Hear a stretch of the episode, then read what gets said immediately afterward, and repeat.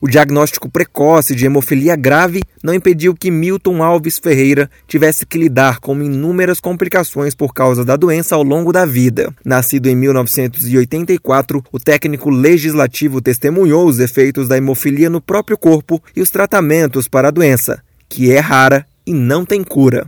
Ainda na infância, teve sangramentos nos dentes e na língua.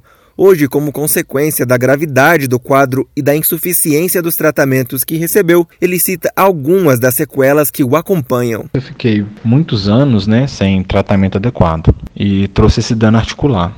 Hoje, a flexibilidade das minhas articulações, né, nos joelhos e nos cotovelos principalmente, é comprometida. Eu não consigo nem esticar nem encolher essas articulações completamente. E sinto dor também, né, que a artrose ela provoca, ela dá essa dor. Então, assim, é um dano articular considerável. Assim como Milton, outros 13 mil brasileiros com hemofilia A ou B estão cadastrados junto ao Ministério da Saúde. O Brasil tem a quarta maior população de pacientes com a doença entre todos os países. A hemofilia é uma doença genética e hereditária que atinge quase exclusivamente os homens. Trata-se de um distúrbio que compromete a capacidade do corpo de coagular o sangue, necessária para interromper as hemorragias. Quando uma pessoa se corta, por exemplo, o organismo manda proteínas para estancar o sangramento.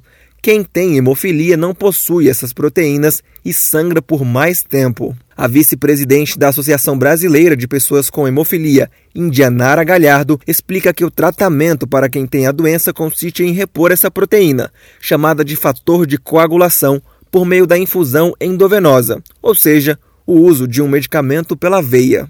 A medicação hoje, que é o fator de coagulação, ele é comprado e ofertado pelo SUS. Então, o tratamento ele é todo feito pelo SUS. As pessoas que têm hemofilia, elas recebem as doses domiciliares e podem fazer a profilaxia, o tratamento em casa. Com o objetivo de conscientizar a população brasileira sobre essa doença rara e pouco conhecida, o Dia do Hemofílico é comemorado nesta segunda-feira. O Brasil tem uma rede de 32 hemocentros em todas as regiões que contam com um sistema Hemovida. Esse sistema possui uma base nacional para o cadastro de pacientes, inserção de dados clínicos, informações sobre o tratamento, registro de aplicações, além do controle de estoque de medicamentos. Reportagem Felipe Moura.